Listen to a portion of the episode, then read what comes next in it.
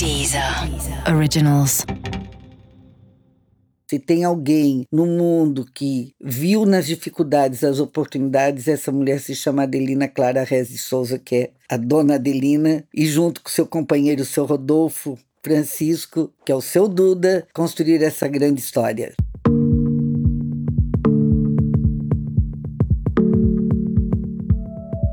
A Dudalina é fruto do amor entre o seu Duda e a dona Adelina, que se dedicou intensamente no trabalho enquanto cuidava dos seus 16 filhos.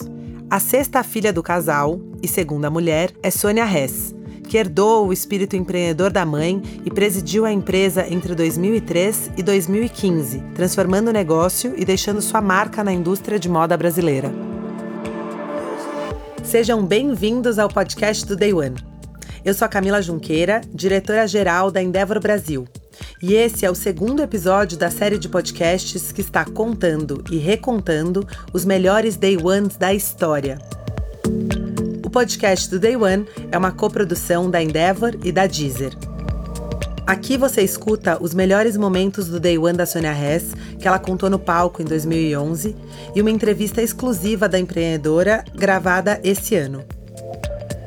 Enxergar a história da Sônia pelo retrovisor e o que aconteceu de lá para cá nos ajuda a entender os caminhos de uma empreendedora de alto impacto e as influências da família nessa jornada. E como muitas histórias de empreendedorismo, existe muita visão e competência, mas também uma pitada de acaso.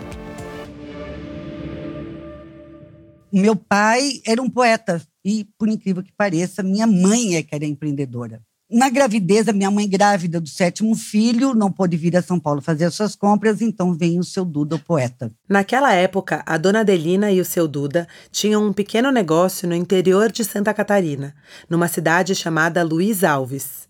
Era uma vendinha dessas bem típicas das cidades do interior. Tinha de tudo, do trigo a fumo de corda até roupas e perfumes.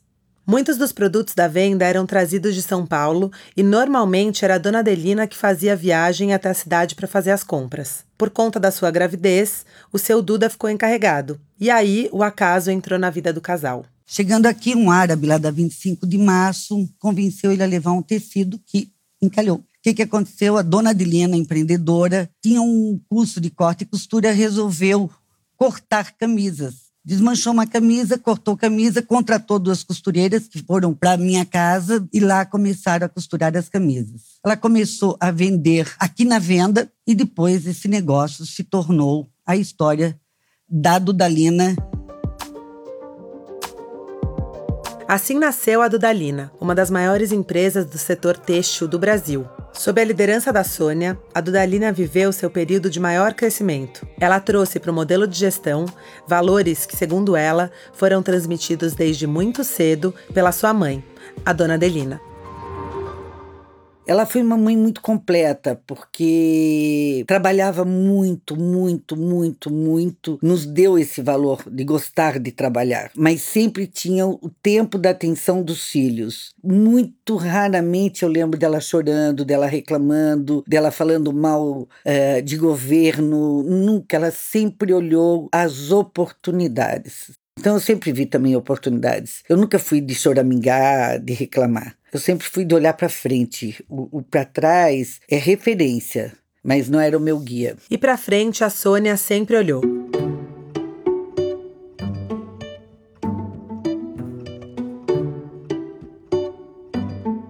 Em 1974, a Dudalina começou a usar uma nova tecnologia espanhola para melhorar o seu processo produtivo. E para aprender a implementar essas novas tecnologias, a Sônia viajou para a Espanha. Ela voltou para o Brasil e passou os próximos três anos implementando essa tecnologia na Dudalina. Em um dado momento, ela recebeu um convite dessa empresa espanhola para implementar a mesma tecnologia em outras empresas brasileiras.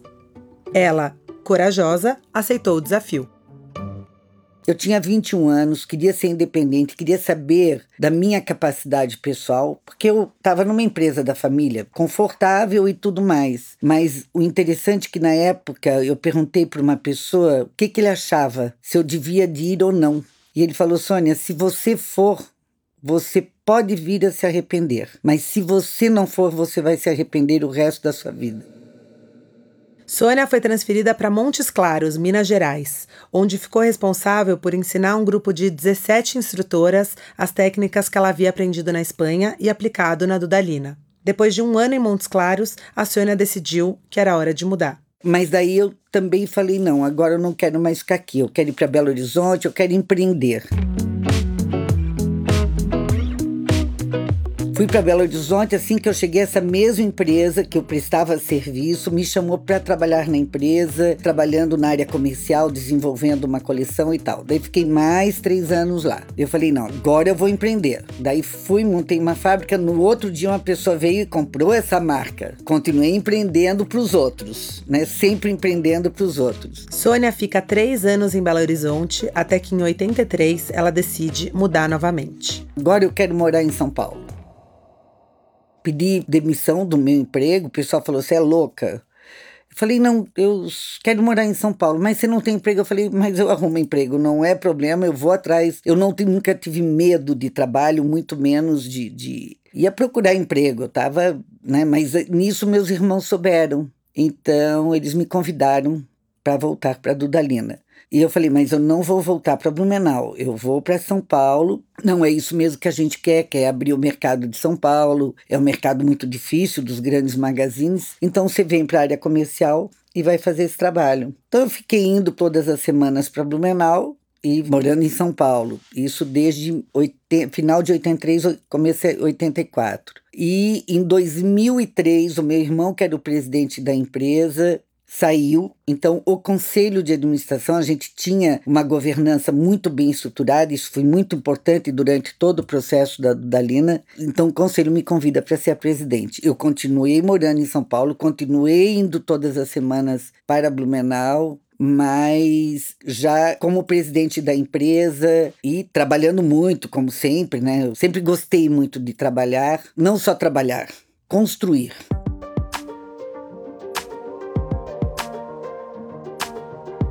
Eu nunca só trabalhei, trabalhar por trabalhar. Não, eu sempre tinha um objetivo. Todos os dias eu acordava com um sonho que eu tinha que fazer naquele dia, ia realizar e tudo mais. Muito mais do que trabalhar, construir. Essa é uma característica muito marcante em toda grande líder. Presidentes e CEOs têm paixão por construir e uma enorme habilidade em lidar com pessoas.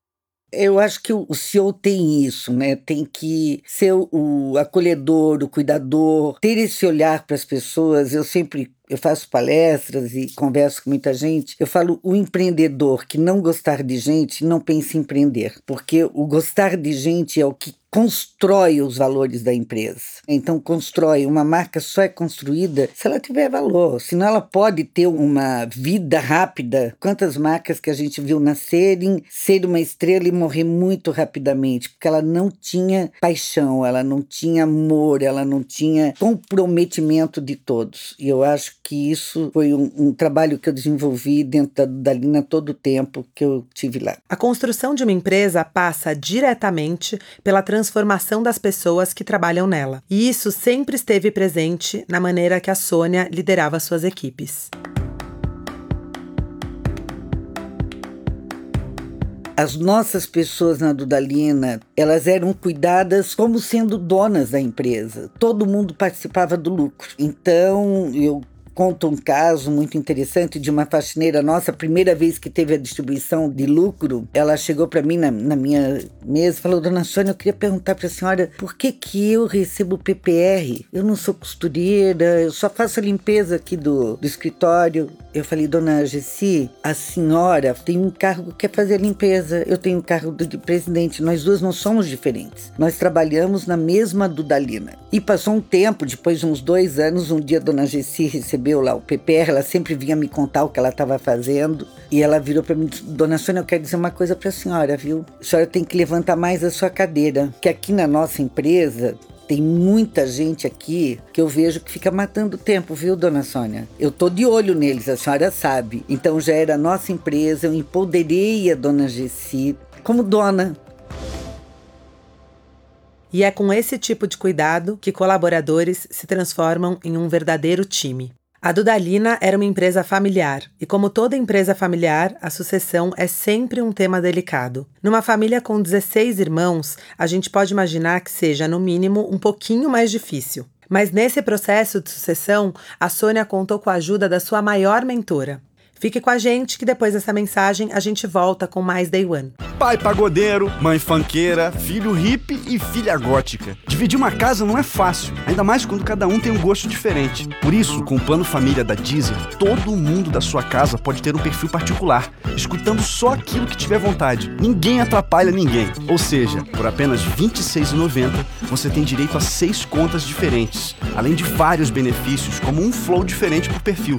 Bom, né? Então assine o plano família da Deezer.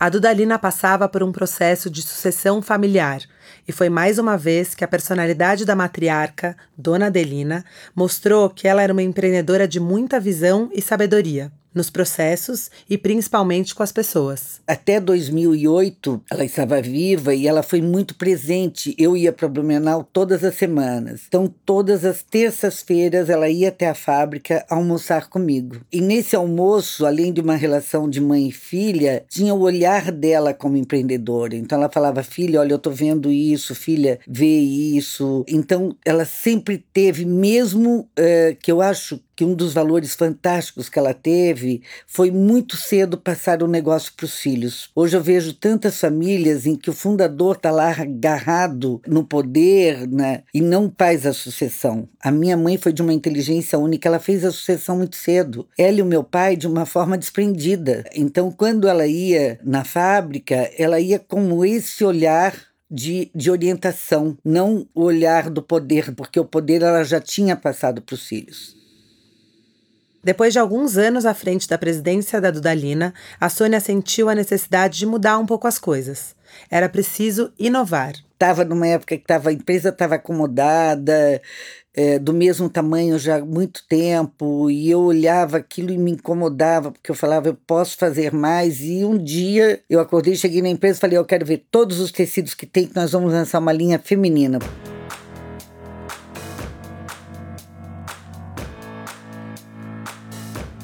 Pessoal falou: não, você tá louca. Falei, não, chamei estilista que estava lá, chamei pessoal de marketing e tal. Falei, não, nós vamos fazer. Comecei eu mesma a criar. Não sou estilista, pelo amor de Deus, mas teve alguma luz que eu falo que provavelmente eu acho que é da Dona Adelina e do seu Duda, teve uma luz ali que eu me inspirei de uma tal forma, criei uma coleção. É, naquela época tinha um shopping em Campos do Jordão, que era o shopping do João Dória, e eu falei, João, você me aluga uma loja, eu queria lançar uma linha feminina, aluguei a loja com muita coragem, com apoio do conselho, tendo que convencer o conselho que eu ia fazer teste, que eu ia investir dinheiro, às vezes eu não sabia se ia ter o retorno ou não, mas intuitivamente eu sabia sabia que eu ia ter. Daí abri a loja, mas eu abri a loja, eu abri a loja, eu fui lá eu atendia as, as, pessoas, eu via no olhar delas que elas queriam. Aquilo foi uma coisa absurda. Eu, no, eu mesmo, no, nos dois primeiros dias, aquela, ela abriu no, no final de semana que é Corpus Christi, foi quinta, sexta, sábado e domingo. Eu fiquei na loja e falei, gente, aqui tem uma oportunidade única. Voltei para a fábrica na segunda-feira, reuni todo mundo, falei: olha, nós vamos lançar uma coleção de camisas femininas. Dona Sônia, mas já já está tudo pronto. Não interessa, vem aqui, vamos lá, todo mundo junto. Eu não tinha, eu não tinha uma porta, não existia porta, não não tinha uma sala, todo mundo trabalhava junto. E ali surgiu: eh, vamos fazer a coleção, vamos fazer uma equipe de vendas que sejam só mulheres. E foi tudo muito rápido, já aconteceu, já fomos. É, é, na época a gente mandou para a Rede Globo camisas, eles já vestiram, porque realmente o cuidado que a gente teve com o lançamento foi cuidado da vestibilidade, do conforto, da beleza, da qualidade, mas principalmente do amor colocado em cada peça.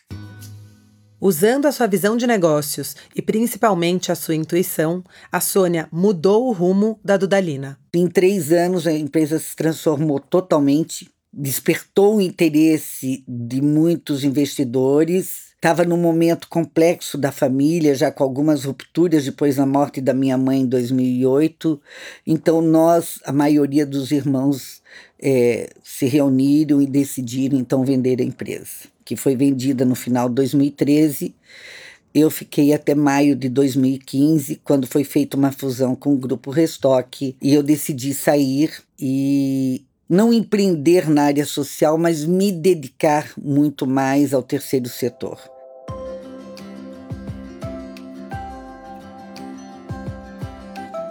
Qualquer processo de saída ele é extremamente dolorido, né? Porque você tem uma história, você acha que aquilo é o resto da tua vida. É uma ruptura. É, no primeiro dia você fica, meu Deus, o que é que eu vou fazer? E depois você vai. Você pode olhar os dois lados. Você pode ficar deprimido, achando sabe, que tá tudo errado, ou você olha as oportunidades que tem pela frente. Foi o que eu olhei. Então, desde o momento que eu saí da vida executiva, eu tinha certeza o que eu queria fazer, que era ir para esse terceiro setor, me dedicar ao que eu posso né, é, ajudar, colaborar, estar disponível. Então, para mim foi, foi dolorido, mas ao mesmo tempo libertador. Essa ruptura no começo foi muito sentida. E hoje em dia isso para mim é leve. Hoje em dia eu tenho, eu, eu faço a minha agenda. Né? Então, vou me organizando. Às vezes eu tenho um dia tão mais cheio do que eu tinha antes, porque antes eu tinha um foco, agora eu tenho 10 focos, 20 focos, 30 focos. Eu acho que aprendi isso muito com a minha mãe, porque ela tinha que se dividir em 200 mil pessoas, tanta coisa que ela tinha para fazer, uh, e ela era muito prática. Eu sou muito prática até hoje, então eu não sofria. E tudo isso foi um aprendizado maravilhoso né? Mesmo que foi muito sofrido fisicamente, inclusive. Mas, meu Deus, tô aqui.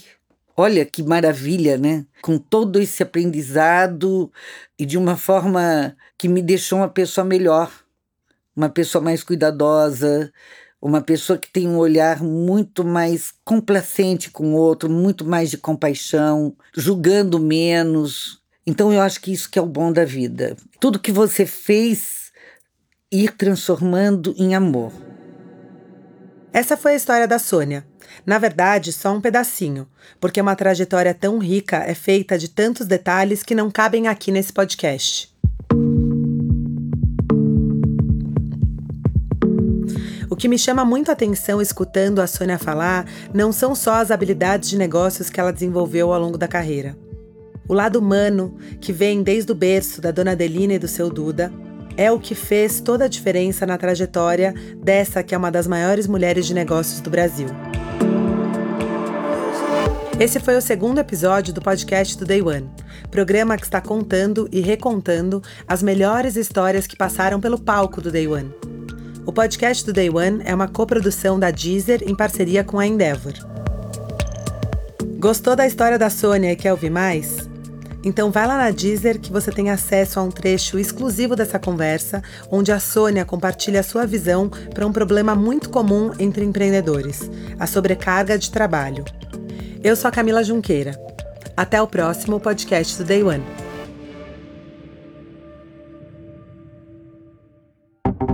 Deezer. Originals.